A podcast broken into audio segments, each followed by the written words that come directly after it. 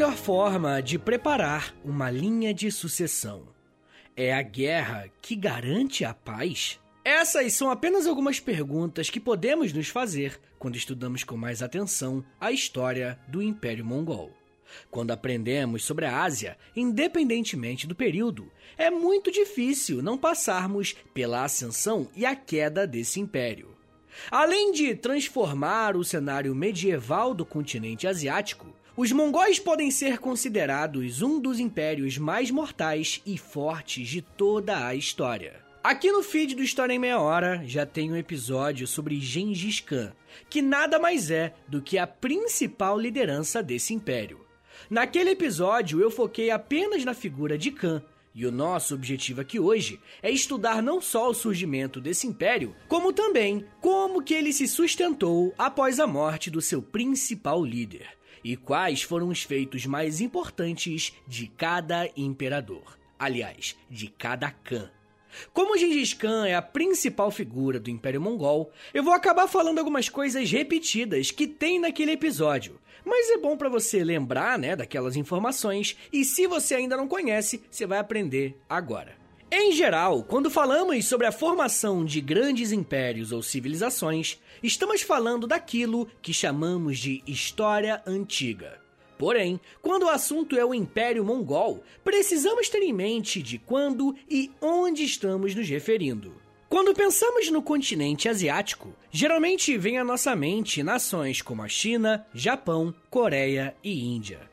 E mesmo sabendo que essas são as mais famosas e talvez as mais importantes em um contexto internacional contemporâneo, uma das características mais marcantes desse continente é a sua diversidade étnica e cultural.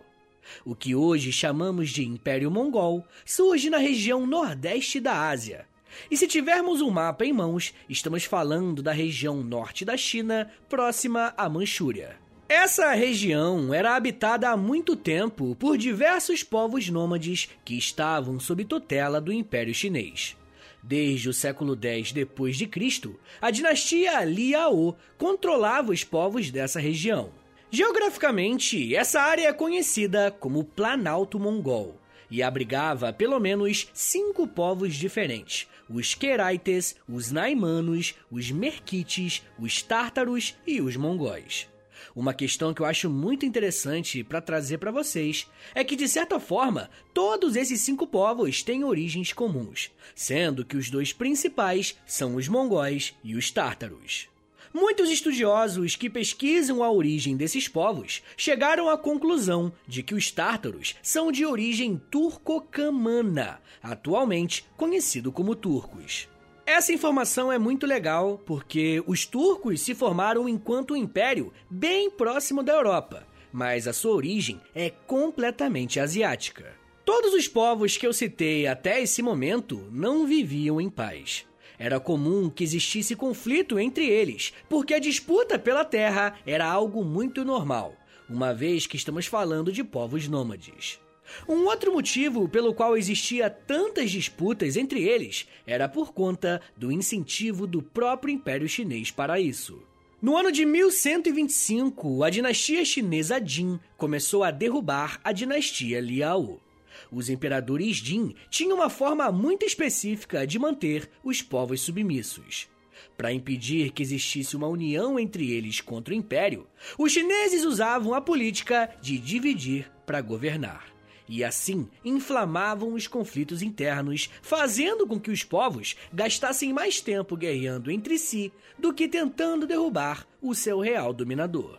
Mas vez ou outra, um desses povos se levantava, como a vez em que uma liderança mongol, conhecida como Cabul, atacou o Império Chinês por volta do ano 1130. Por serem mais fracos, esses ataques não surtiram tanto efeito. Mas é importante deixar claro que, sim, existia uma certa resistência por parte dos povos dominados. Por vezes, os ataques entre os cinco povos que eu citei também resultava em um conflito com os chineses. Isso aconteceu em 1143, quando membros de grupos tártaros traíram os mongóis, entregando algumas lideranças para os chineses. Os mongóis retalharam e os chineses foram obrigados a assinar um acordo de paz com os mongóis em 1147.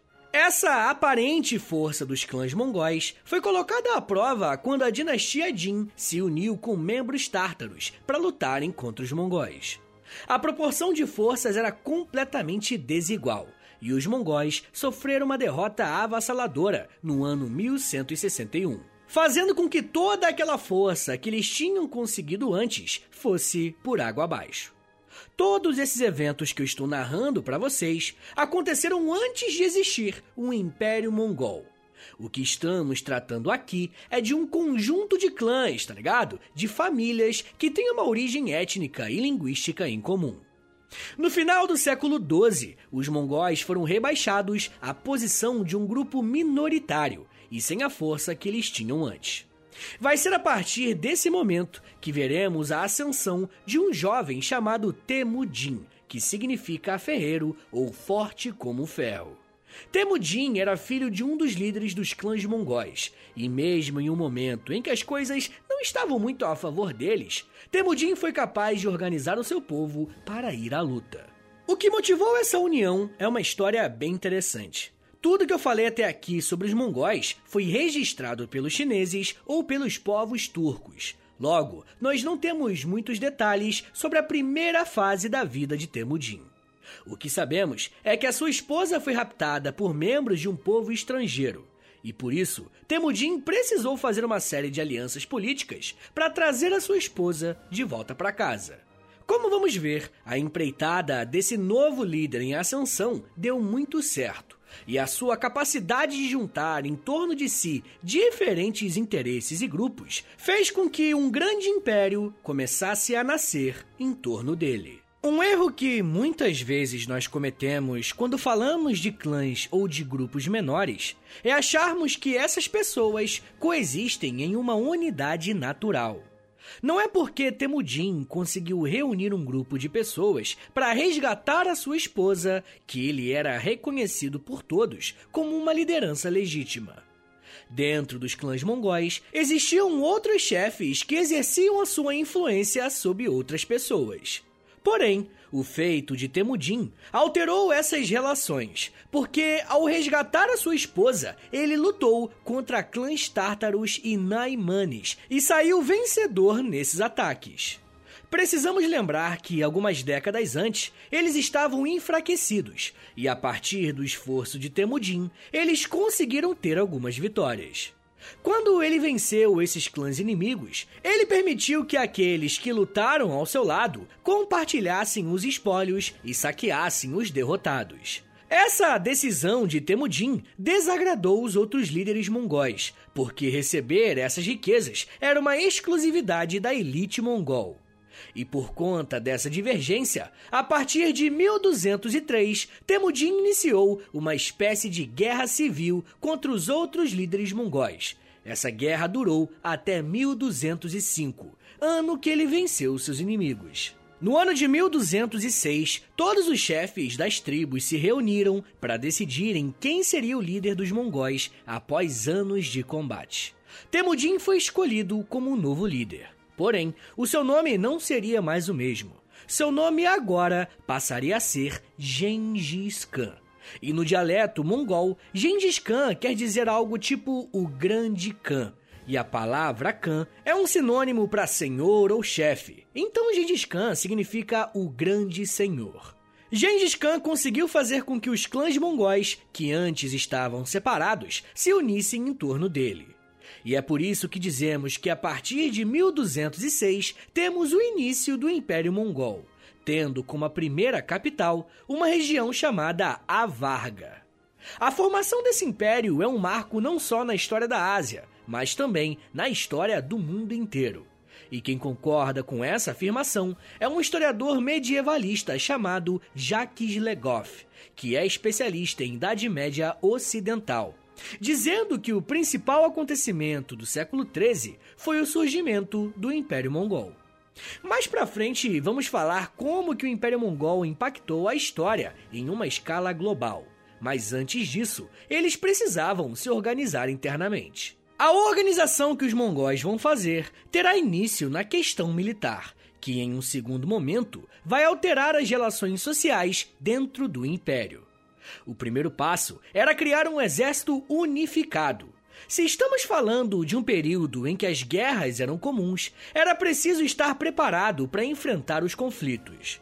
Gengis Khan organizou o seu exército de uma forma um pouco diferente, dando a ele mais autonomia e velocidade nas decisões. Essa forma de organização foi feita a partir de um sistema de comunicação e hierarquia decimal. Ou seja, o imperador só tinha contato com 10 comandantes. Cada comandante liderava 10 tropas, e essas 10 tropas eram superiores a outras 10 e por aí vai. Esse sistema, além de ser eficaz, chamou a atenção de um explorador veneziano chamado Marco Polo. Ele disse que esse sistema garantia uma comunicação rápida e eficiente. Uma outra reforma que Gengis Khan implementou em seu exército foi a de permitir que os soldados e suas famílias tomassem parte nos saques e nas pilhagens feitas. Como vocês devem lembrar, ele começou permitindo essa ação desde aquela operação resgate da sua esposa e decidiu manter isso para todo o exército. A longo prazo, isso fez com que existisse um crescimento financeiro mais equilibrado dentro do Império Mongol, pelo menos relacionado aos membros do exército. Mas não dá para falar sobre o Império Mongol sem citar as invasões e os conflitos militares. Porém, antes de eu falar dessas invasões, de acordo com algumas pesquisas recentes, um dos motivos que explicam o crescimento do Império Mongol de maneira mais rápida foram as condições climáticas. Se olharmos para o mapa mais uma vez, veremos que a origem do Império Mongol está em uma região mais ao norte do continente. E estamos falando de um terreno bem acidentado, com muitas montanhas. Ou seja, estamos falando de uma área extremamente fria, possivelmente com montanhas de gelo.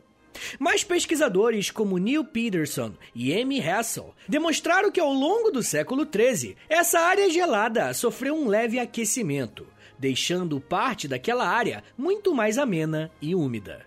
E pode parecer algo bobo, né? Mas é provável que essa mudança climática tenha permitido que Gengis Khan usasse mais cavalos, dando mais força ao exército, e além disso, criasse rebanhos, dando uma diversidade de alimentos para o grupo. Foi a partir dessas condições geográficas e políticas favoráveis aos mongóis que o Gengis Khan liderou o primeiro ataque a uma outra grande civilização.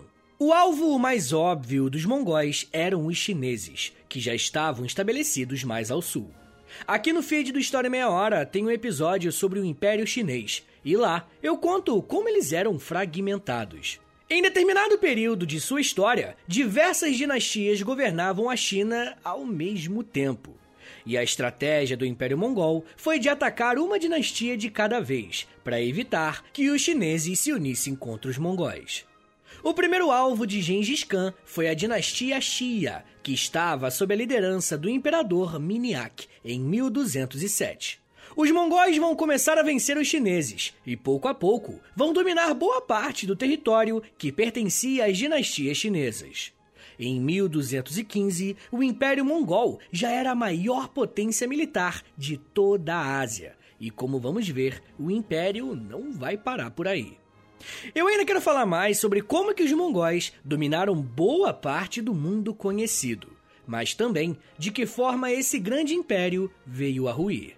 Mas me dá um minutinho aí, tá, gente? Que daqui a pouco a gente volta e eu falo um pouco mais sobre medo, guerras, violência, religião e linha sucessória. Segura aí, que é um minutinho só.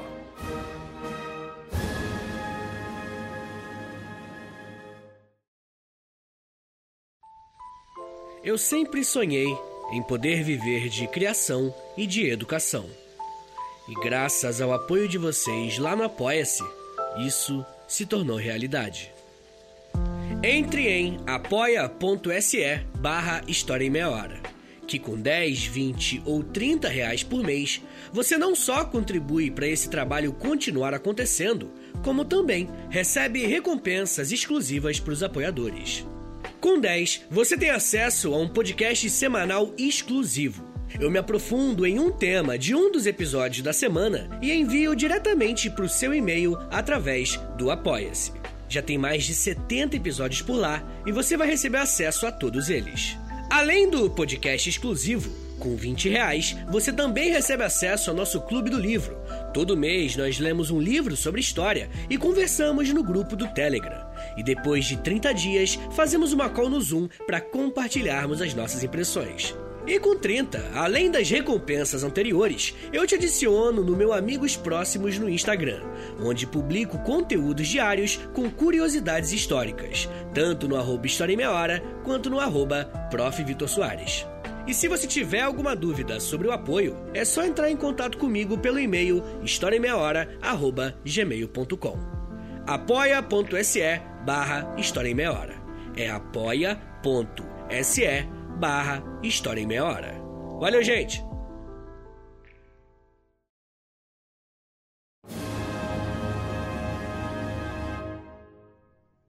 Abre aspas. A fortaleza de Deus, imperador de todos os homens, envia ao grande Papa esta carta, aconselhando-me sobre o modo de estabelecer paz entre nós e tu, Papa, e todos os cristãos, tu nos enviaste um embaixador, como ouvimos de tuas palavras e se concluir de tua carta. Se, portanto, vós, Papa, e todos os reis e governantes desejais manter paz conosco, não tardeis de modo algum em vir até nós para estabelecer a paz, e então ouvireis a nossa resposta, e ao mesmo tempo conhecereis a nossa vontade. Fecha aspas. Essas palavras que você acabou de ouvir fazem parte de uma carta escrita pelo imperador mongol Guyuk Khan no ano de 1246. E você pode achar um pouco estranho um imperador mongol estar usando termos tão ocidentais, falando sobre Deus e o Papa. A questão é que, quando tratamos de alguns temas em história, costumamos achar que esses objetos ficam presos dentro de caixinhas e que um assunto não se relaciona com o outro. Mas isso não é verdade.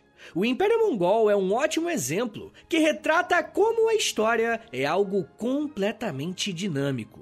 Eu já vou explicar qual é a relação do Papa com os mongóis, mas essa questão do dinamismo começou a acontecer enquanto Gengis Khan ainda era vivo. Em um de seus ataques contra o Império Chinês, Gengis Khan conseguiu controlar a Rota da Seda, uma importante rota comercial que ligava o Ocidente e o Oriente. E como o foco dos mongóis era o militarismo, muitos achavam que o comércio seria prejudicado, mas não foi nada disso que aconteceu. A única coisa que os mongóis exigiam era o pagamento de taxas para transportar mercadorias. Ter o controle desse território fez com que os mongóis pudessem expandir ainda mais as suas conquistas. Enquanto Gengis Khan focava em consolidar suas conquistas no leste asiático, ele enviou uma série de representantes para expandir seus domínios à região mais ao oeste, como a Rússia de Kiev, Uzbequistão e Moscou. Em todas essas ações militares, o Império Mongol usava como tática um ataque rápido e o uso da violência extrema. Quando os povos eram derrotados, eles tinham duas opções: os derrotados aceitariam a autoridade mongol, podendo continuar existiam, só que teriam que pagar imposto ao Khan. Ou, se eles quisessem, caso os derrotados resistissem, eles seriam saqueados, a população escravizada ou morta. E morte com requintes de crueldade. Toda essa violência fez com que as fronteiras mongóis se expandissem muito e a sua fama chegasse a novos lugares. Para vocês terem uma ideia, quando Gengis Khan unificou os clãs, eles controlavam aproximadamente 4 milhões de quilômetros. E quando ele morreu, em 1227, o seu império controlava uma área de mais de 13 milhões de quilômetros quadrados. Percebem como a expansão através da guerra foi gigantesca? Gengis Khan, o principal nome do Império Mongol, veio a falecer no ano 1227, deixando um enorme legado para o seu povo. E além de ter sido o primeiro a expandir as suas fronteiras, ele incentivou a escrita dentro do seu império, estabeleceu contato com outros reinos, permitiu a existência de diferentes tipos de religião e desenvolveu a matemática e a criação de moedas que circulavam até na Europa. Mesmo sendo o maior líder, os cães que vieram em seguida mantiveram a estratégia de Gengis Khan. O escolhido para substituí-lo foi o seu terceiro filho, chamado Ogedei, que já atuava como um líder militar. Na verdade, praticamente toda a família de Gengis Khan estava envolvida nas conquistas militares. Enquanto Ogedei se ocupava em manter as suas vitórias lutando contra os chineses, ele enviava seus generais para lutar na região da Pérsia e da Rússia. E ao longo da década de 1230, os mongóis conseguiram se impor contra todos os pequenos reinos da Pérsia, derrubando até o Império Corásmio, que era formado por uma dinastia muçulmana. Um território que estava dando mais trabalho para os mongóis era a região de Rus de Kiev.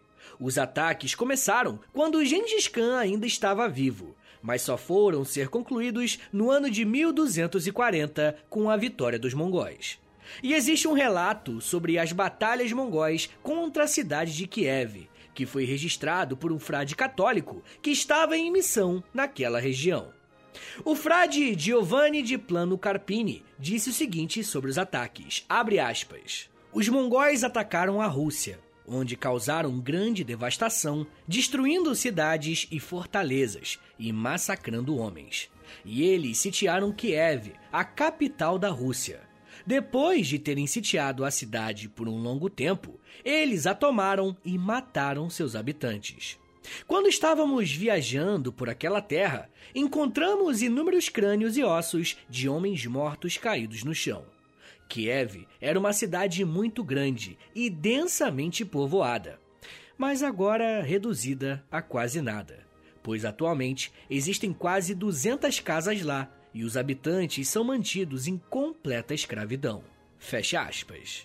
Como podemos ver a partir desse relato, a tática violenta usada no início do Império ainda estava sendo praticada. Ogedei também liderou seu exército em um esforço para conquistar as regiões onde hoje é a Polônia e a Hungria. Uma guerra consideravelmente grande estava se organizando, porque povos croatas e húngaros tinham se unido para lutar contra Ogedei e o seu exército. Porém, como aconteceu poucas vezes ao longo de sua história, os mongóis precisaram recuar, porque Ogedei faleceu em dezembro de 1241. Como era costume dessa civilização, quando o Khan morria, os líderes e príncipes mongóis precisavam voltar para sua capital para o próximo líder ser escolhido em uma assembleia. A sucessão de Ogedei não foi tão tranquila quanto se esperava. Enquanto os embates e discussões sobre a próxima liderança eram feitos, quem governava o império era a viúva de Ogedei, Toregene Khatun. Aparentemente, os mongóis não faziam uma grande distinção entre o que era trabalho de homem e trabalho de mulher. E eu digo isso porque Toregene governou o Império Mongol entre 1241 até 1246. Nesse meio tempo, construiu palácios, templos e lidou com uma perseguição política contra ela. Além disso, ela trabalhava ativamente para que o seu filho fosse escolhido pelos líderes mongóis para ser o novo Khan. O filho de Ogedei assumiu o trono no ano de 1246 e passou a ser chamado de Guyuk Khan. Se você ouviu com atenção, esse é o mesmo nome da pessoa que escreveu a carta para o Papa no relato que eu li para vocês no início do bloco.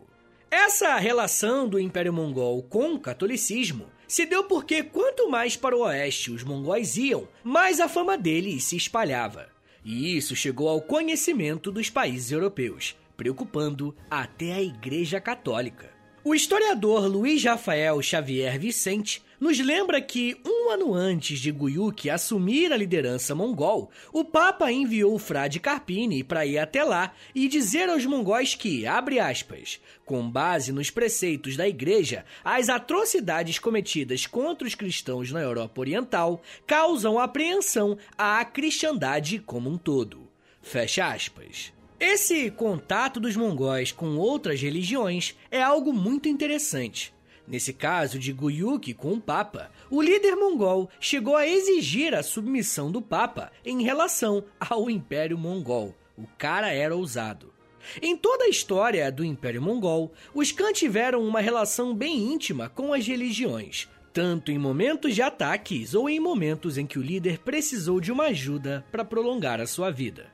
Eu vou falar dessa relação da religião e os mongóis no episódio para os apoiadores lá no Apoia-se, beleza? Se você quiser ouvir esse episódio e os mais de 70 que tem por lá, tem um inclusive da invasão mongol no Japão, é um episódio para apoiador. É só assinar apoia.se barra História em Meia Hora, que aí você vai ter acesso a todos os episódios que tem lá, beleza?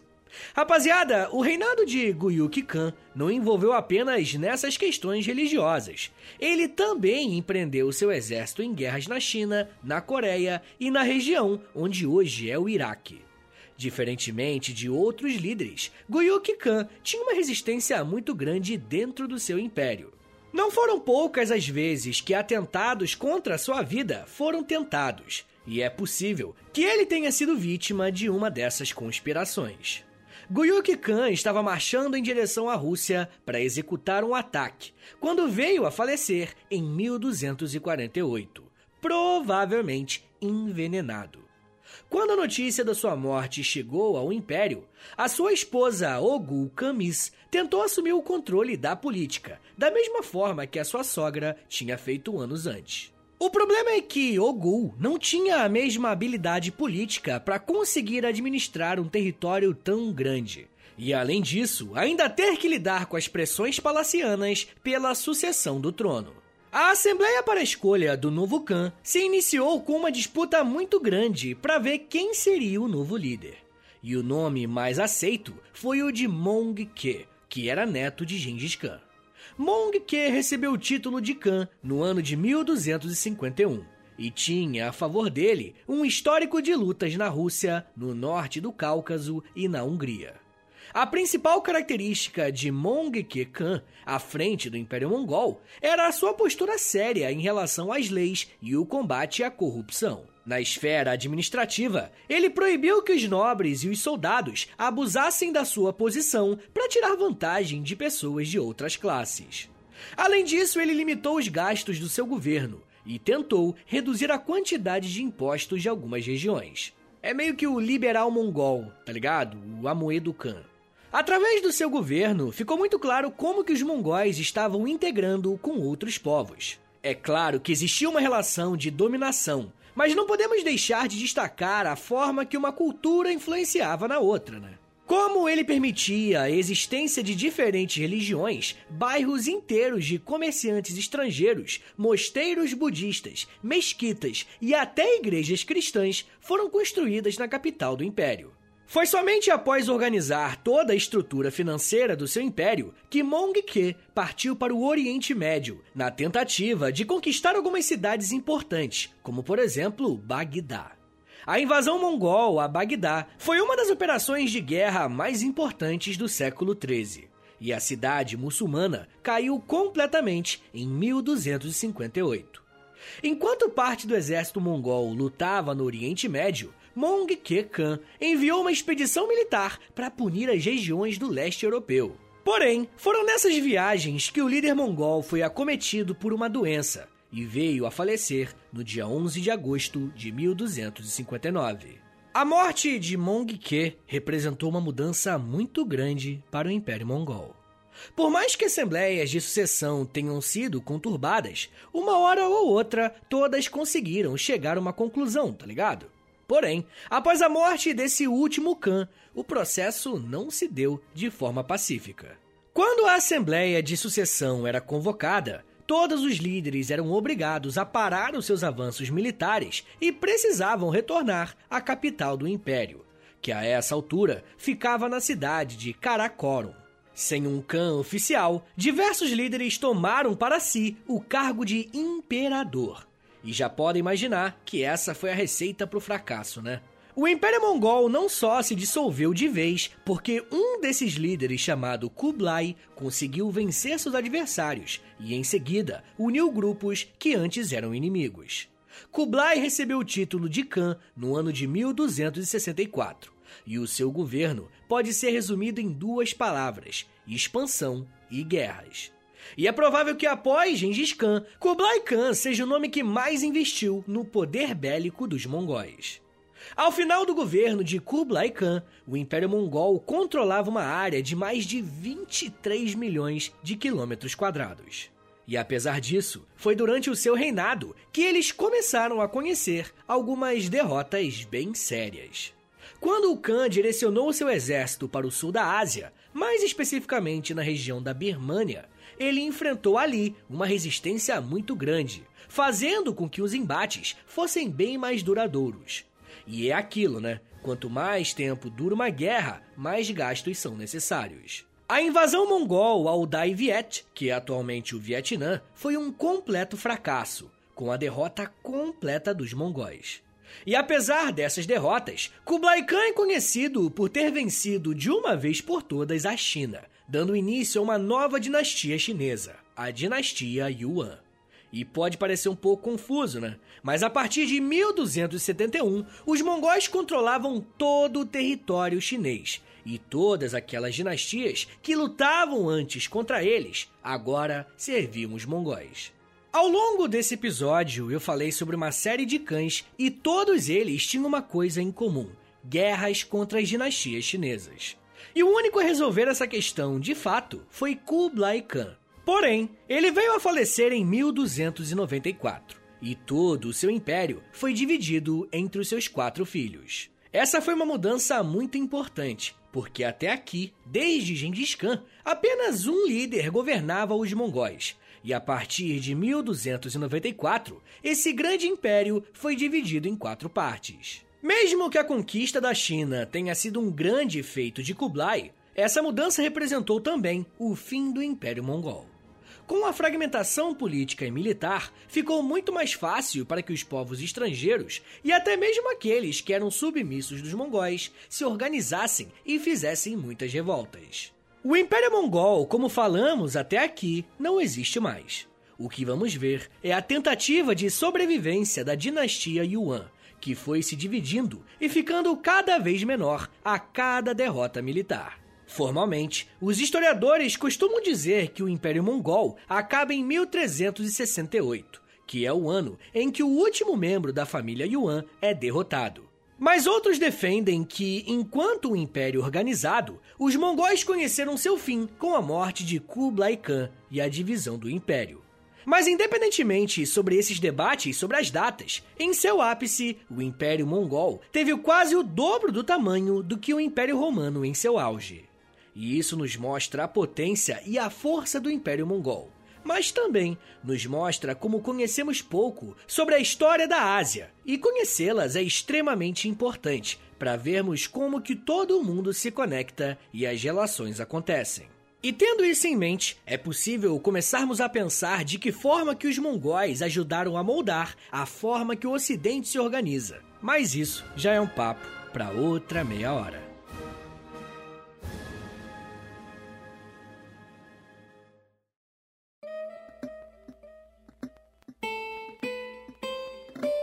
Senhores, muito obrigado por terem vindo até aqui. Meu nome é Vitor Soares, eu sou professor de História e você acabou de ouvir o História em Meia Hora.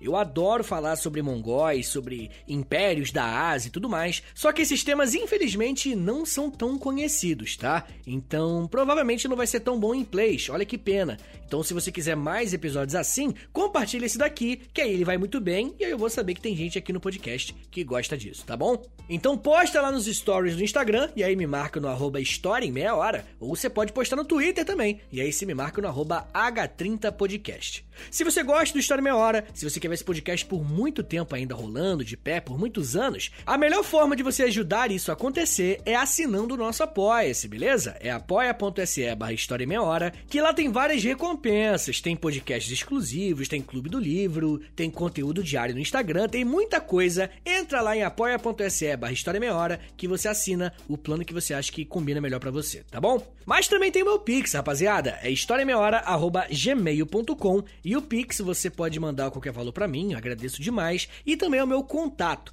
Então, se precisar falar comigo, é por aí, tá bom? Rapaziada, é, aproveitando que eu tô dando esses recados finais, para convidar você para conhecer a nossa lojinha. A gente vende blusão, vende moletom, camiseta, aquelas camisetas Raglan, Raglan, não sei como é que fala.